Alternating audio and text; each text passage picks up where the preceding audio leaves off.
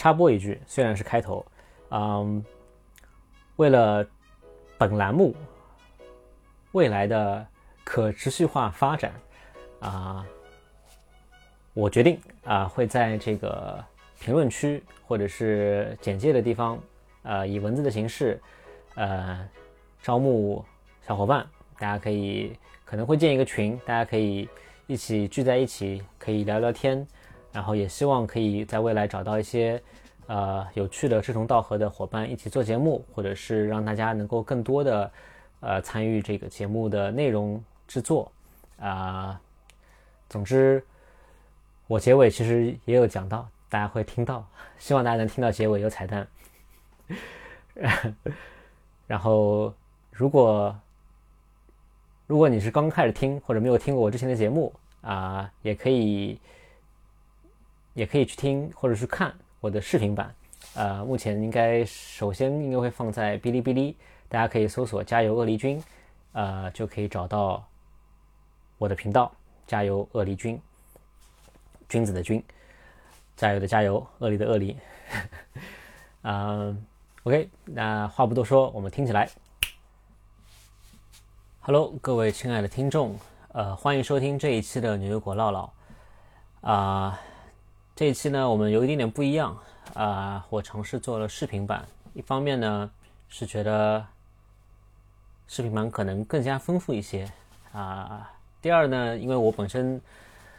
录音频的方式也是几乎一刀不剪，就是写个大纲，然后就开始讲，所以想说，那不如就做视频的形式更更好一点啦。而且正好采购了这支。呃，麦克风它是立立体声的，虽然可能现在体现不太出来，但是我测试了一下，音效应该是会比之前的会好一些，所以呃会用这个方式来录。因为现在比较尴尬的是，它是那种三点五的耳机口，但我现在插在我的相机上，它能有立体声的这个功能发挥出来，因为都是索尼本家的，然后插在别的。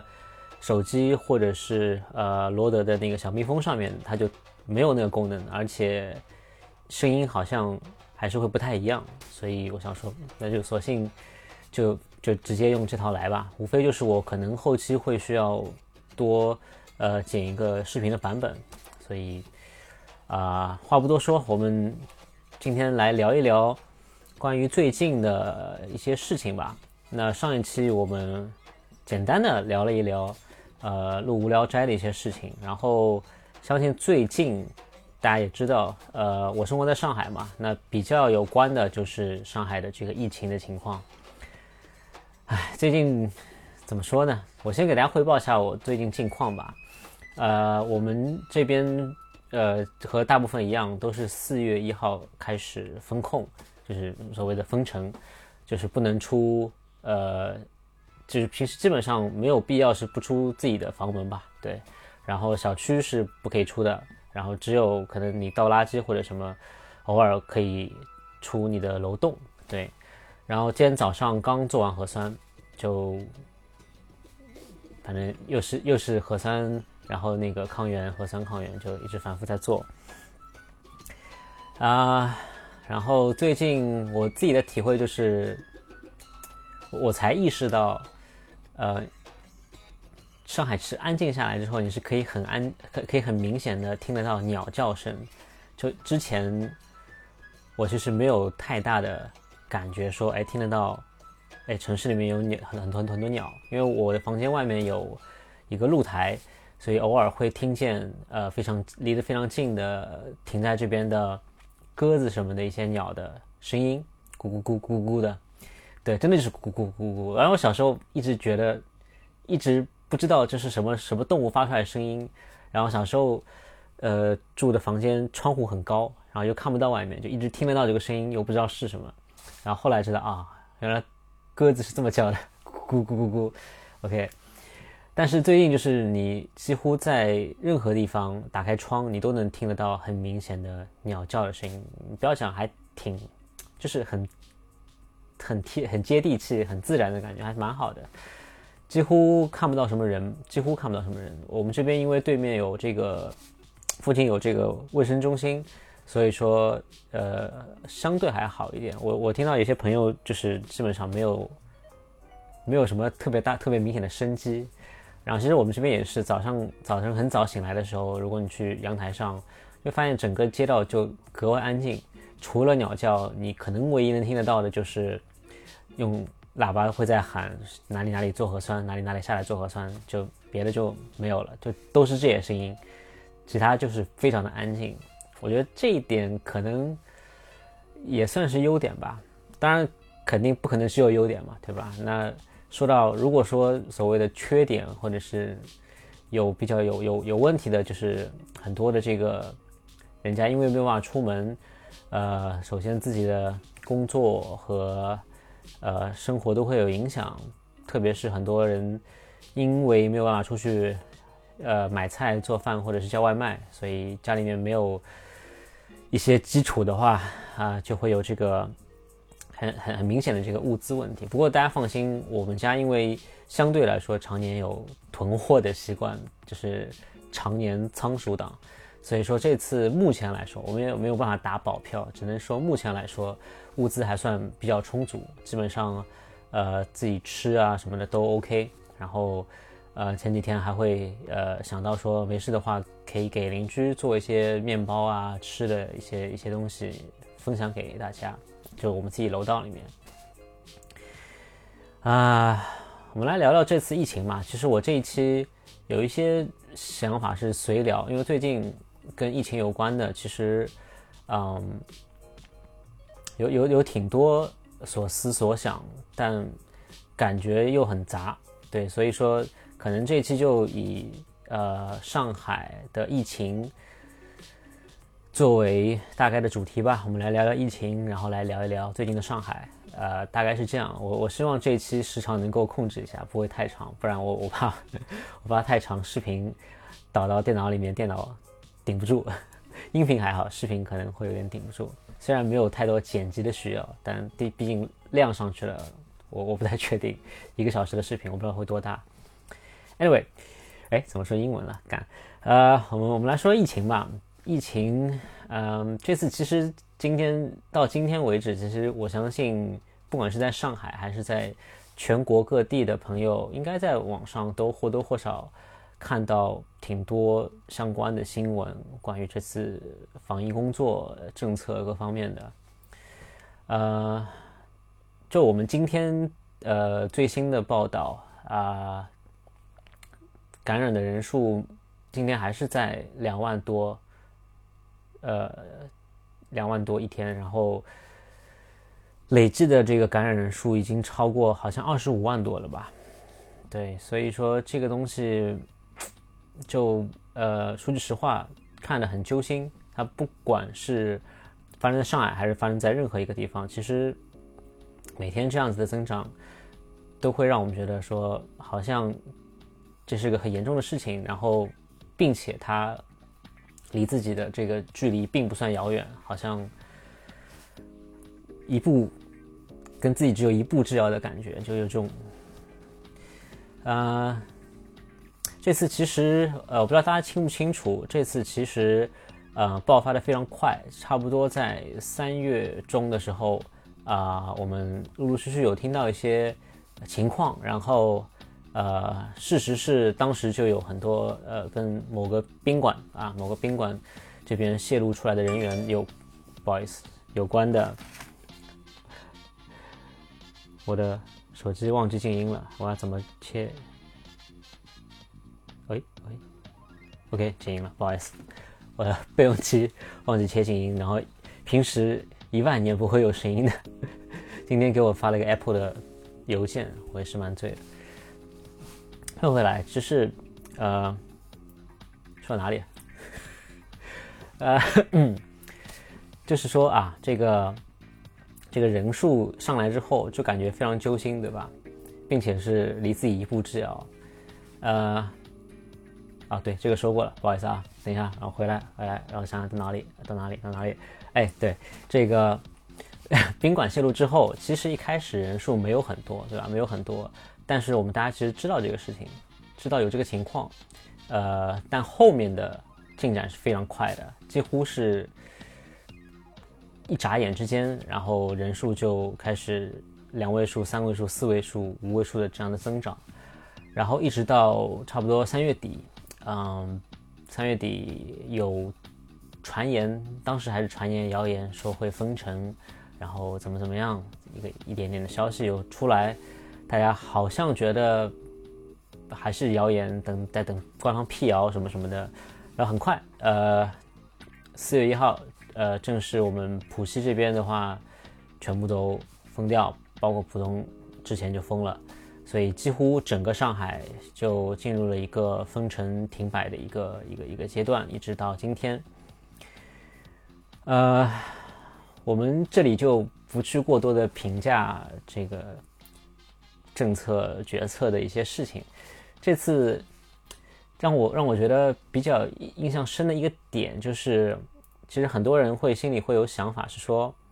嗯，为什么不早点，就是早点所谓的封城或者是严格的管控，把这个人数扼杀在摇篮里面，也会有这样的想法。然后呢，我就想到了我高中的时候的一个发生在自己身上的一个真实的故事，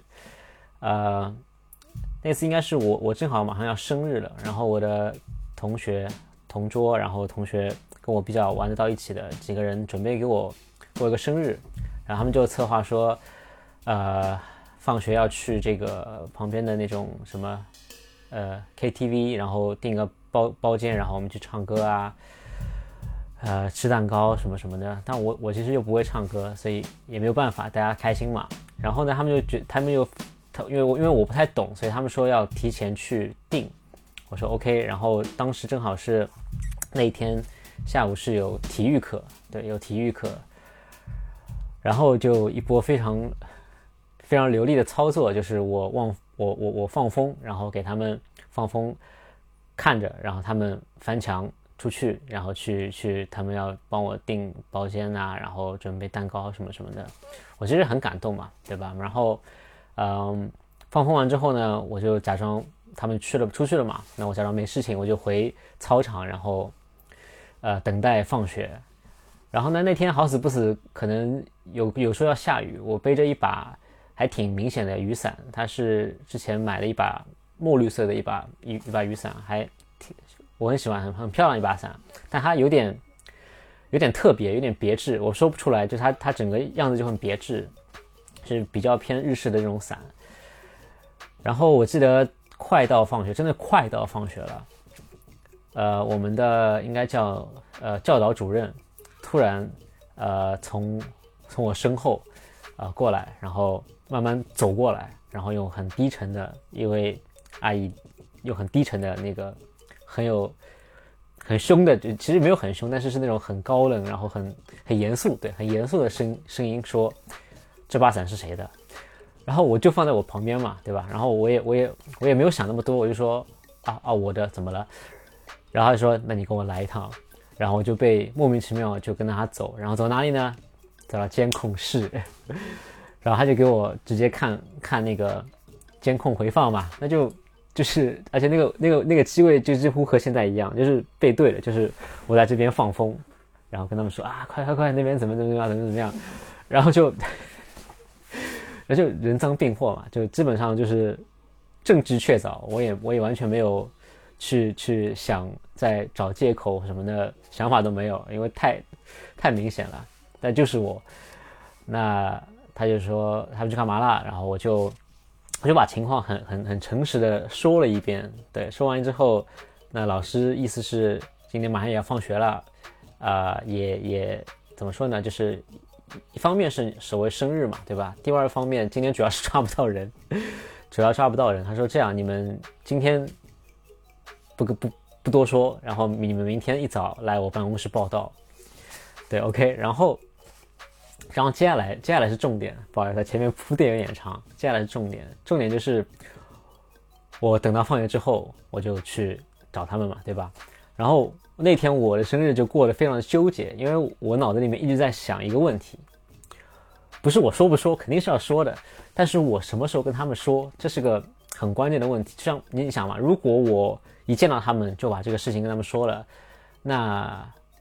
好像我自己压力会小一点点，我说掉了，对吧？但问题是，我会想到说，那那天可能我们大家都不会玩得很开心，就大家都知道啊，明天哇要死定了，就 就没有心思玩了嘛，对吧？也没有心思庆祝或怎么怎么样。但是我想说，如果明天说的话，什么就就肯定是想说，那今天肯定先不说了，明天再说，还是说今天结束了再说，或者明天一早说，或者什么时候再说？然后我就是抱着这样的想法，然后就比较自私的把这个事情自己埋在自己的脑海里面，就咽在肚子里面，然后当天结束。然后回家之后也没有说，也没有说。我其实本来想说当天回家说，然后我想说，哎呀，他们晚上会不会睡不好觉？我说我一个人睡不好觉就算了，不要不要让他们也睡不好觉。然后就想说，那明天早上说吧。对，然后就，然后就非常经典，就是到明第二天早上，然后呢，好死不死，我们其中一个同学他迟到了，对，还有点迟到了，所以会有个什么问题呢？就是我本来想说。对，来了，但是我想等大家到齐了一起说，对吧？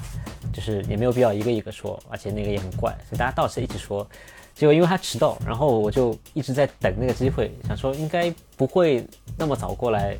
抓人，或者说我还是有机会可以找到时间跟他们说完之后一起在，比如说第一、第二节课下课再去办办公室。结果啊，非常严厉啊，直接。早早自习吧，应该是早自习的时候，教导主任直接在门口看了我一眼，啊，然后我就我就啊无力，就非常尴尬，非常尴尬，然后就只只能当那个时候再再和再再把呃那几位同学还好离我离我坐的也比较近，不然就像江指点江山一样，你你你给我站起来一起走，就已经很搞笑，还好离我坐的都比较近，所以我们就就就就小声，我只能小声的。把他们叫起来，然后说：“我路上跟你们解释。”然后他们大概也知道什么情况，然后一一边走一在一边说。虽然后来就是这件事情其实也也没有什么太大的后续，但是呃不得不说这次防控疫情的这个感觉，就会让我想到当时的这个故事。就我分享这个故事，其实没有什么含义，你们不要多想，没有什么含义，嗯。我我也我也不觉得，呃，就是前者这么晚，这个封城是和我的想法是一样的，没有没有没有，应该没有，我我觉得应该没有，但是就只是觉得很好玩，就是就是他们其实简单来说知道肯定会封，对不对？那就是什么时候封的问题，对，这个就是什么时候封，因为有情况之后，其实我理解应该会在很早期。很早很早期就决定要不要封，那之后一直到我们实际封城这段时间，其实他们在想的一直是什么时候封，什么时候封，对吧？那对现在有这个情况，就很有很有很有很有这个感觉，对吧？很有很有我分享这个就是雨伞故事的这个感觉，就是一把伞，像我是一把伞，但是。归根归根究底是我们做的不对嘛，对吧？但也是一样，就是到底什么时候应该说，我觉得是一个是一个值得思考的问题。特别是像像我们上海城市发生的这样的一个更严重的一个跟整个城市有关的事情，其实是应该更啊，当然了，会需要更更严谨，呃，但也需要呃更全面的去考虑。最近也是。就是没办法，就是天天我们就是新闻啊、报道啦，呃，包括谣言、辟谣，各种各样的这种音频、视频、文章就满天飞，就几乎朋友圈全部都是这些东西，这些内容。就每天，你就算跟我一样不需要，就是花很多时间精力去团菜什么的，你也有很多的时间。如果你想的话，你几乎是可以一整天什么事都不做，就刷刷刷朋友圈，啊，刷微博就可以看各种各样的发出来的内容。但我觉得这个这个这个事情也不去评价，肯定是有好有坏啊，有优点也有它的问题所在啊。但我觉得这个相对来说吧，就是只是一个现象，呃。包括另外一个也是逃不开的，就是我们的这个物资问题，就是什么都缺嘛，很多的很多的这个朋友或者说是我我身边和朋友圈倒还好，但我们看到新闻报道里面的确会有一些，包括网上传出来的，也会的确会有一些，不管年龄，不管性别，也不管在哪里，都会有碰到说家里面快断粮了，完全就是靠每天要抢菜团菜。然后实在没办法了啊！最离谱的是打到公安局还是派出所，问，就如果我现在偷偷跑出来，呃，不是偷偷啊，就是我现在明着跑出来，你们抓完我会不会管饭？哎，就 听起来很无奈，但是我也能够想象说，如果一个人真的被一些情况呃逼到说快饿死了的话，那可能他。他的这个说法或者是想法，呃，一方面是成立的，一方面我觉得完全是有可能会完全完全完全合理吧？就就不能说合理，就完全呃合理的存在。就这个情况，我觉得我能够想象，能够不一定完百分百能够理解，但能够想象。嗯，正好就来聊一聊。其实上次我没记错，上次其实也有略微提到，这次我觉得还是可以提一下，因为。最近的这个问题就是这个物资的问题，其实爆发的挺明显的，就很多，呃，现在在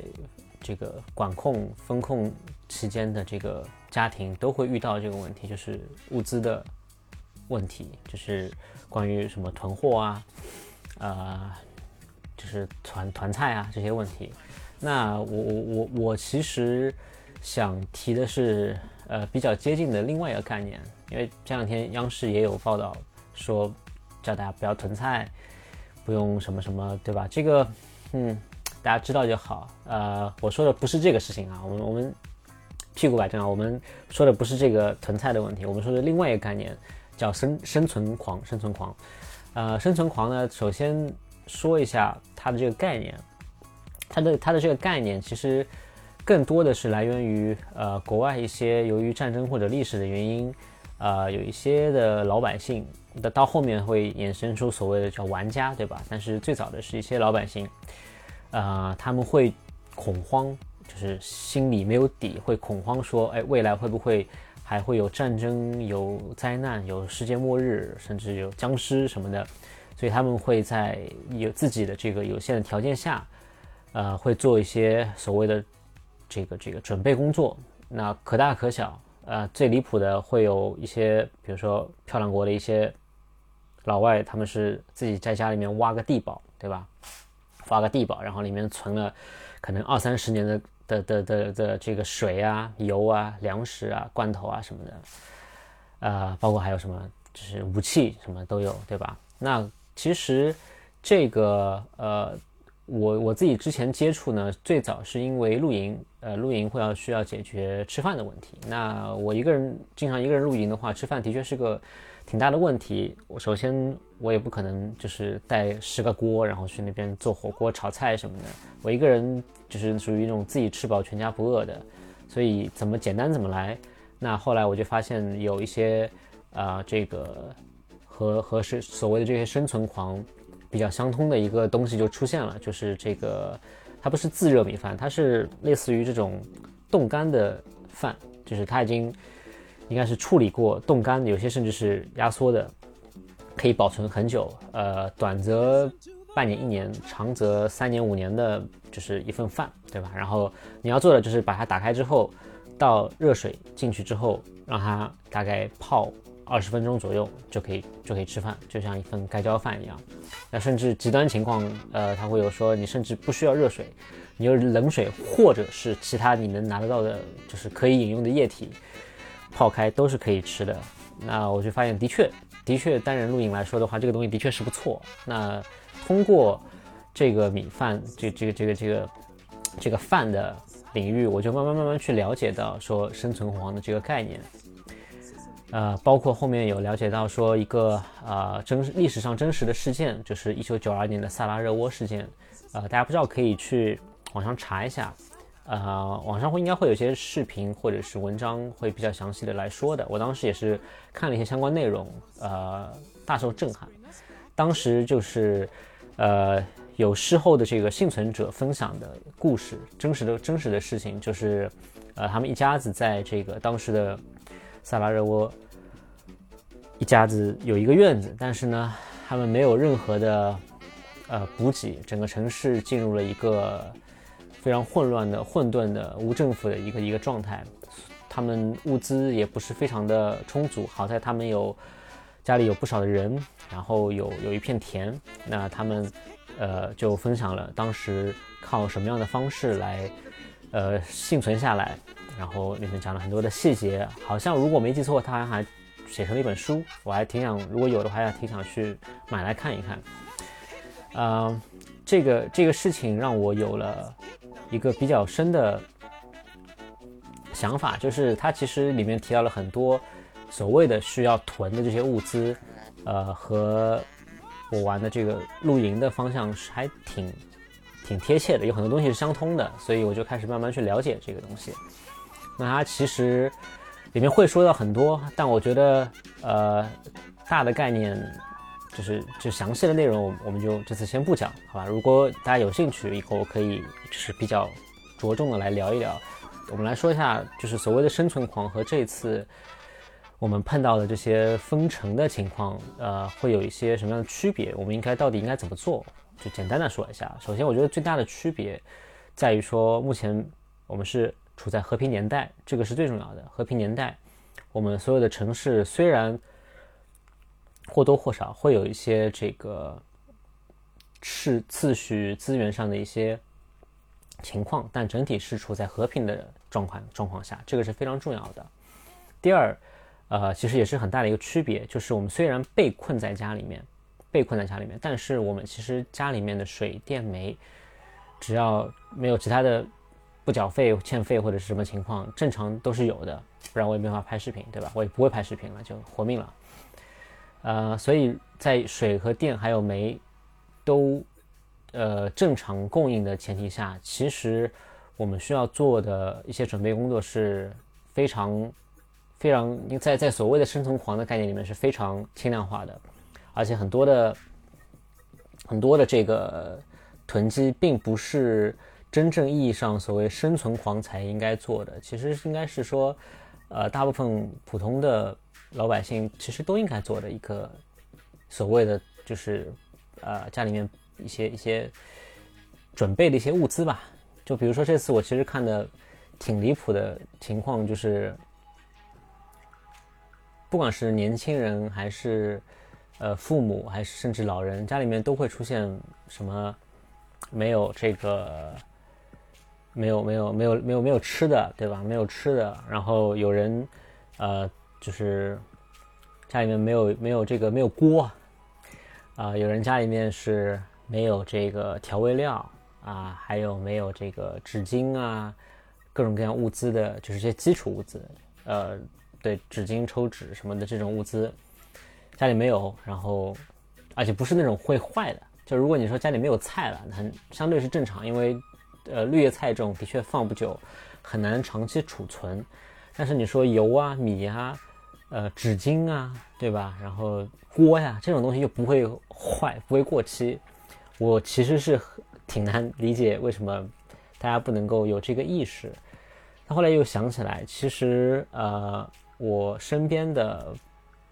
朋友吧，不管男生女生，其实，呃，我我我拜访过不少年轻人的这个这个自己住的地方，会发现好像一直是一直是有这个问题，只是我我我不说我不是说自己做的好，可能平时自己对于很多人来说会做的比较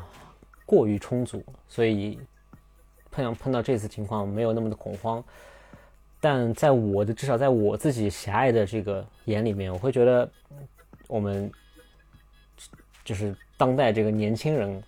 真的这个自自自己自主独立生活的这个能力啊，综合的这个能力，就除了工作之外啊，除了工作社交之外，就独自生存的这个能力，还真的还蛮薄弱的。其实我我我自己在很多方面也做的非常的不好，非常的不够。就比如说。呃，我有些朋友我去过，呃，看过他们的冰箱。我觉得冰箱真的是一个挺能够看得出呃主人的这个生活习惯的的的一个载体的一个平台。就有些朋友的冰箱打开之后，呃，挺多的年轻人，我不知道在听的、在看的朋友有没有会中枪的，我不管啊，我我就我就直接喷了啊。如果你中枪，那你更应该呃仔细听后面的后面的内容。这个冰箱打开，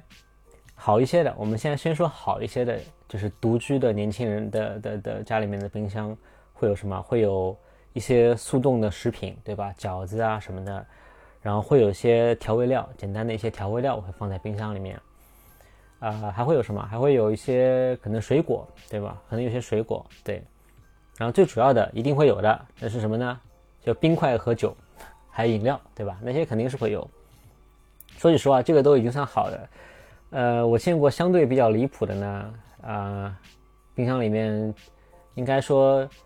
呃，使用使用率只占到百分之，我前面说的都是占到百分之可能五十以上的，至少五十以上占就是空间是利用到的。接下来说的比较离谱的都是使用率可能在百分之三十或者二十以下的。呃，冰箱里可能只有酒或者饮料，呃，可能会有冰块，可能不会有，然后没了，就就没了。真的有，真的有，真的有，甚至呃很多。呃，我见过不真的不少年轻人的冰箱的这个冷冻柜里面，除了冰块之外是没有任何东西，只有冰块，可能有些冷饮、饮料，呃，就是冷对冰激凌、冷饮、冰块没了就没有东西了。然后这个冷藏打开，你也很很难会看到鸡蛋、蔬菜，然后一些一些一些常备的这个需要放冰箱的一些调味的。配件或者是什么的没有，就是饮料酒，对，就这个真的还挺离谱的。就但但接下来说的就是包括我自己都做的特特别不好的，就是呃很少下厨，很少很少下厨，或者说真的如果要自己做菜的这个啊能力是很很缺乏，甚至没有的。那我之前呃好在是。在北京独自生活了几年，那如果我只是要喂饱我自己，那我爱吃的那些东西基本上自己都会做，虽然都很简单，都很简单的东西，但如果是要喂饱一家人，啊，那如果要做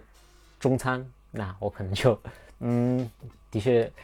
就是有很大的进步空间，对吧？我们高情商说法就是很大的进步空间，对，那包括呃对应的相应的你怎么怎么买菜，然后嗯。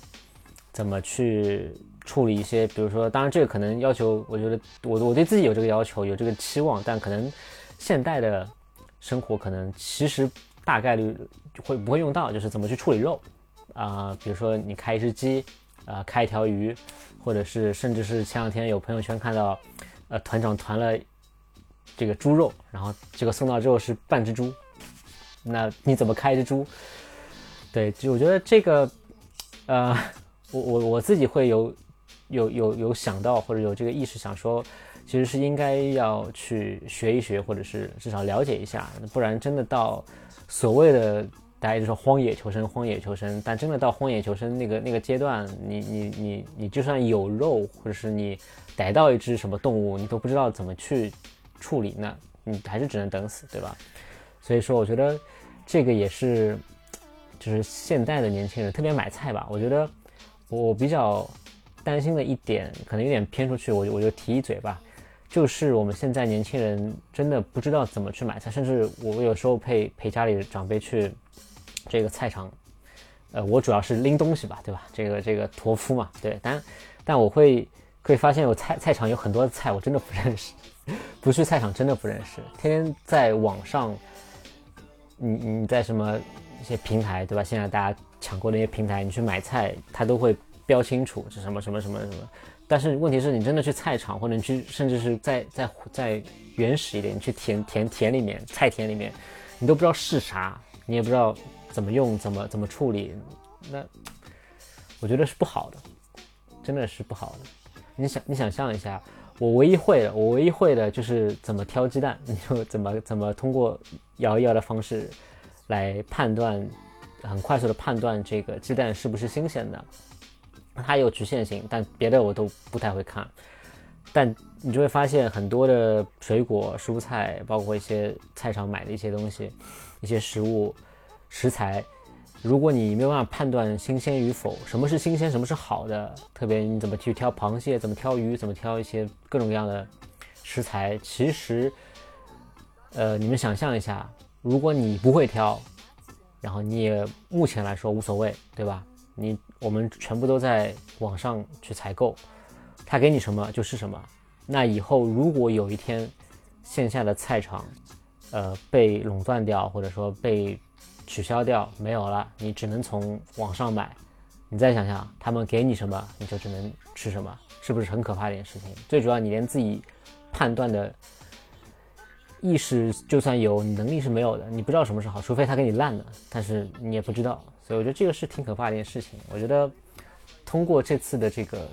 疫情，大家真的可以尝试着在就是情况允许的前提下，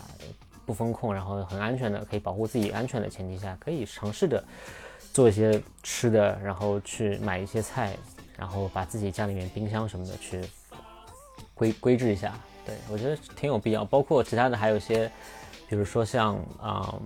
比如说该囤的东西哈，我们来说，呃，包括前面提到的这个。纸巾对吧？纸巾啊，其实还呃，在这个萨拉热窝事件的这个幸存者分享里面，其实还有提到很多东西，比如说我举几个比较有关的、比较典型的，比如说呃电池，因为我们现在呃城市家里面电都没有断，所以大家完全没有概念。但如果一旦停电了之后，其实电池是非常重要的一个物资。还有什么呢？还有就是。即使现在这个有有有电有水，还是会有会有这个短缺的情况的硬通货，呃，包括这个可乐，对吧？大家最近一直在说可乐啊，酒精，包括这个烟烟酒，呃，其实都是呃，它是在非必需品里面，但是是人们精神上的呃类必需品，对吧？就是。特别是有一些瘾的这个人群来说的话，如果真的一下断了，啊，对他们来说的确是必需品，呃，他们可能反而会身体出现问题啊，心理出现问题啊，都有可能。所以在这个情况下，现在也会有很多用可乐、用酒、用烟来，呃，置换一些各种各样的。我们我们这边也有拿这个，呃，拿好像是很贵的化妆品来换可乐的，然后我觉得。虽然很魔幻嘛，但是我我觉得完全能够想象，因为当真的一个城市或者一个国家，呃，停摆到一定的情况，呃，发生发生类似于那样子的这个事件之后，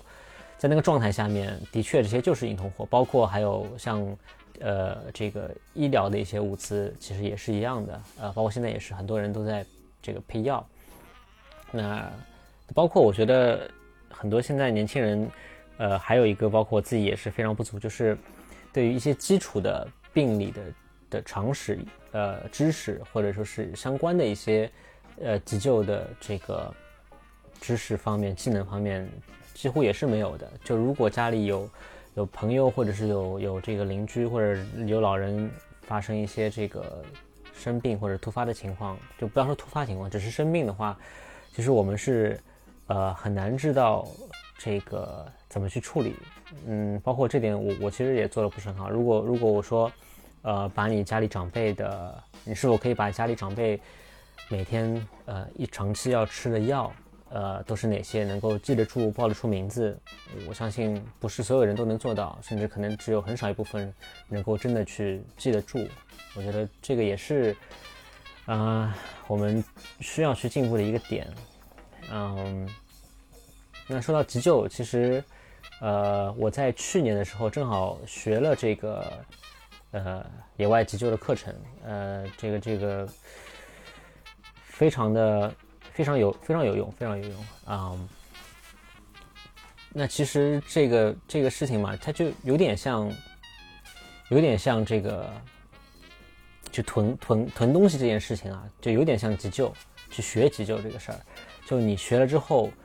啊，你就没有那么慌了，对吧？然后你真的碰到一些你能够呃学学习到过的，然后能够处理一些情况，你也可以去帮助别人或者帮助自己。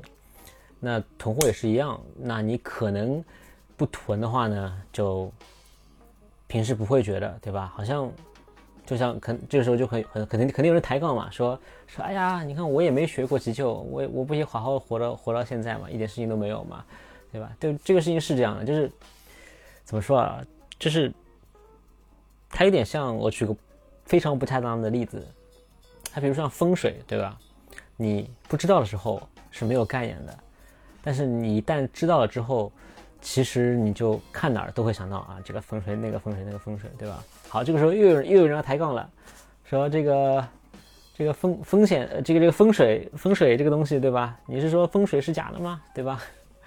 啊，我也不是这个意思啊，我也不是，所以说这是一个非常不恰当的例子。但是你说吧，风水啊，急救，然后准备一些家里面都准备一些常用物资，这几件事儿相对于。就是来说的话，我们以呃正常和平年代正常的这个普世环境下来说的话，呃，我我的理解，个人的理解哈，是肯定是急救大于呃囤积物资大于这个风水，对吧？它肯定相对于对于生命的这个影响，肯定是前前两者更大，呃，特别是紧急程度也会更高一些，对吧？但但。你们懂这个意思就好啊！我就被被杠怕了，对吧？被杠怕了。但的确是，就是你，它可以给你带来一个什么感觉？就是包括我说学急救，包括囤货，嗯，它好的一个点就是它会给你带来一种所谓的可能叫还是不太恰当，有一点点像什么？有点像双赢的思维，就是任何事情都有两面性吧，对吧？任何发生一件事，你都可以用两个方向去去思考这件事情。那我们先说急救好了。你我学会急救的，呃，可能第一个月、第一周、第一个月，呃，就会有一个很奇怪的，就是心心心态的变化，就是没有学的时候你没有概念的，但你学过之后，你在外面走的时候，你就会很担心会不会有一些突发的情况需要你施以援手，然后就很奇怪，就真的真的真的会有这样子的这个有有这个想法。但是后来，就我我一开始会很恐慌，对吧？但后来自己